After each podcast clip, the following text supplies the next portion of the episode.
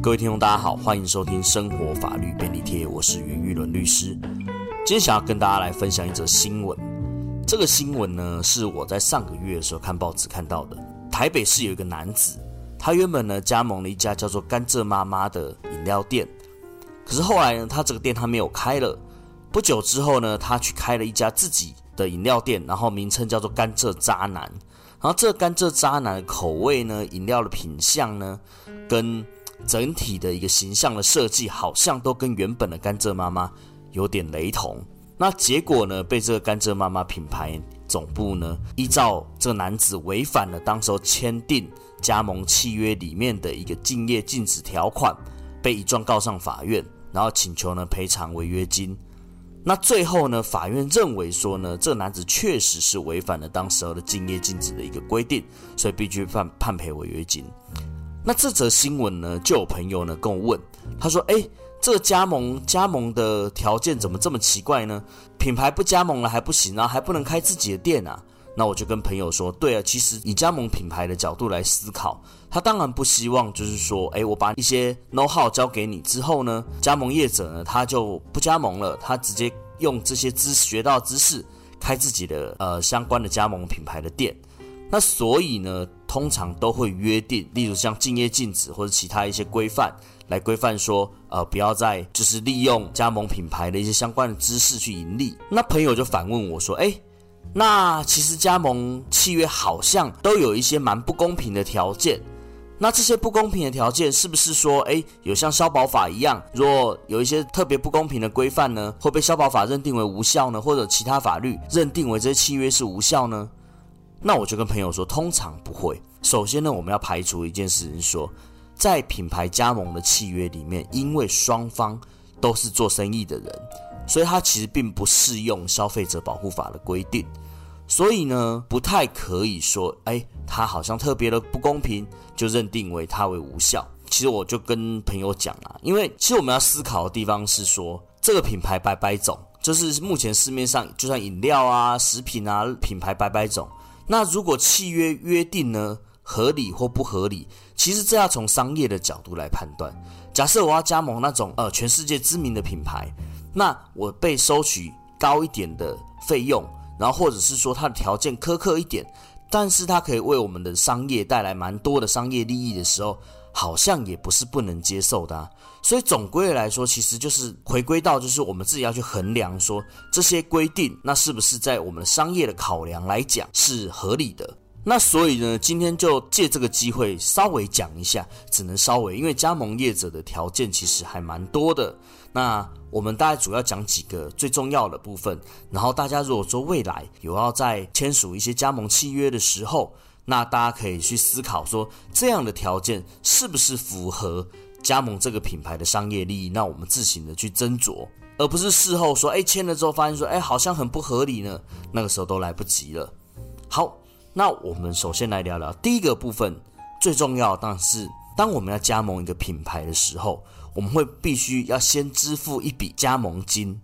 那这个加盟金呢，它就应该是一个固定的定额，比如说呢，小的品牌可能十万、二十万元。那大型的品牌可能三百五百万元，这必须去检视说这个品牌目前在市场上它的流通、它的销售的金额、它的量。但我们也可以理解嘛，越是大的品牌，它过去在投注在这个品牌的经营上面，就投注越多资源。那后来的人当然是享受过去垫高了这个资源的形象，所以呢，必须要加盟费要多一点，这个我们是可以理解的。那小的品牌，它可能一开始。呃，像我们去看每年看那个加盟展，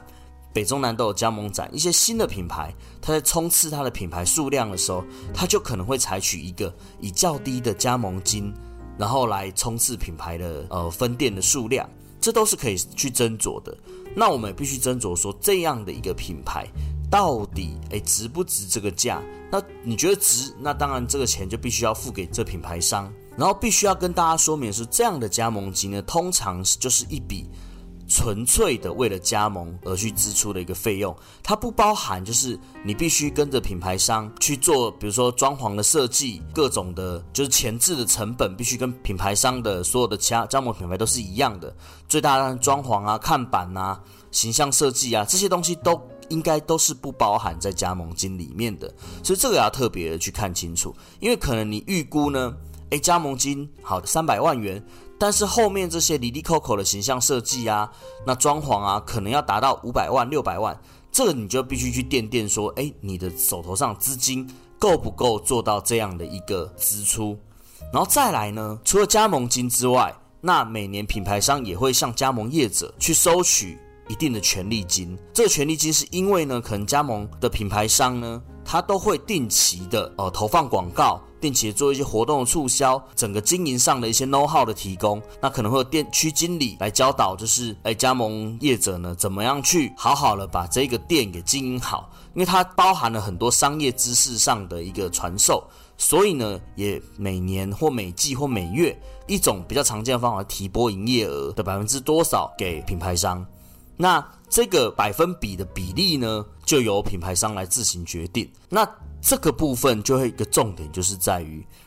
他收取了一定程度的权利金，那有没有相对应的辅导、相对应的行销在里面？那如果说，诶权利金收了很高，但是约定在契约里面的辅导啊、行销的规范却很少，那恐怕也要去思考一下，品牌商到底。会不会来辅导我们？会不会提供一些商业的知识，让我们在这个品牌的路会走得比较顺？其实加盟一个既有的品牌，其实最重要的反而是这一则是这个品牌这个商标。另外来讲，就是说，因为前人已经有经营的一些相关经验，他把这样的无价的经验传授给每一个加盟业者，所以呢，必须依照人家的经验，这个知识是有价的，我们回馈这个加盟金给品牌业者。但是如果诶纯收钱啊不做事，那这样子到最后可能会加盟之后呢，会造成就是说没有得到相对应的知识，造成经营可能会很多困难，都得自己要去克服。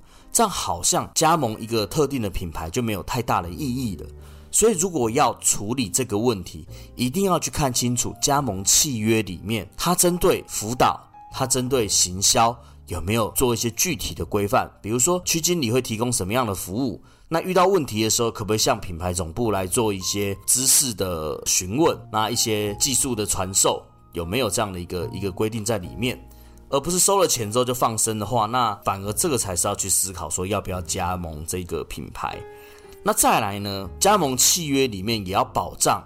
每一位加盟业者，他一个经营的权利，例如就是说呢，在某一地特定的区域里面呢，只能开一家或是两家店，那不能够就是哦，假设说，哎，这条街开了一家，隔壁条街又开了一家，那这样子商业的利益一定会被稀释。那这个保障经营的范围呢是非常重要的。那保障经经营的范围到底要多大呢？这个不是那么的好去计算的。但是我们要去思考，比如说这是一个饮料、食品这样的一个生活必需品，那单价也不高，那可能它的需求量非常的大，那可能呃你可以半径放在一公里、两公里左右开一家店，可能就可以保障每一家店的一个生存的空间。那当然也必须考量到城乡的差距，例如说嘉义市。人口密度没有像台北市这么高，那保障圈是不是就要画稍微大一点？那在人口密集的市中心，比如说大安区，那可能它的保障区画半径一公里，人口就可能就一万人、两万人，足够支撑这家店。跨出了大安区之后。也许我们来到了桃园市，那可能我们就要把半径画成三公里，这个是因地制宜的，必须去考量，也必须去跟业者做沟通的地方，可能就是在这边。那如果是像，例如说像有些饮料店，它是走超高单价的饮料的话，那是不是能够一两公里就保障一家，就保这个保障就算充足呢？也不一定。所以呢，这个都必须去斟酌保障经营范围。然后最后呢，我们就是说呢，就像我们一开始在新闻里面记载的。这合作总是有到头的一个时间，那合作到头了之后呢，品牌业者通常不会希望加盟业者呢自己利用了这些相关的知识 know how 去开一家跟他一模一样的店再去竞争，所以都会绑定竞业禁止的范围跟竞业禁止的项目。那这个也可能也是我们在加盟之初必须要考量的。也许说呢，哎，你开的店。只要不要在你原本那一家店的范围里面，那你自己要再去开这样的相关的饮料店啊，这个都是没有问题的话，那这样的限制还算是蛮合理的。那有些加盟的契约呢，它是直接约定说，如果你没有在品牌加盟了，就完全不能从事相同的事业，那也没有时间限制，可能那你这辈子都不能再做饮料了。那这样的一个规范是不是合理？我们就必须再去斟酌。那如果说是锁一年两年，这个必须要思考，就是你能不能接受这样的一个限制。如果你可以，那你就你就签了。那日后就在这一两年里面，就不要再去从事相同的一个事业，否则呢就会被罚违约金。那讲到这边呢，当然加盟契约的东西有非常非常多的内容可以去说明跟讲解，但是呢，诶，我们就主要就今天先跟大家提个大概，然后希望说大家在加盟的时候呢，认真的把每一个条件都看清楚。避免事后呢再去发生纠纷的时候说，哎，这个很不合理啊。那那回过头来，你当初为什么要签呢？这就是我们今天希望跟大家分享的一个部分。谢谢大家收听。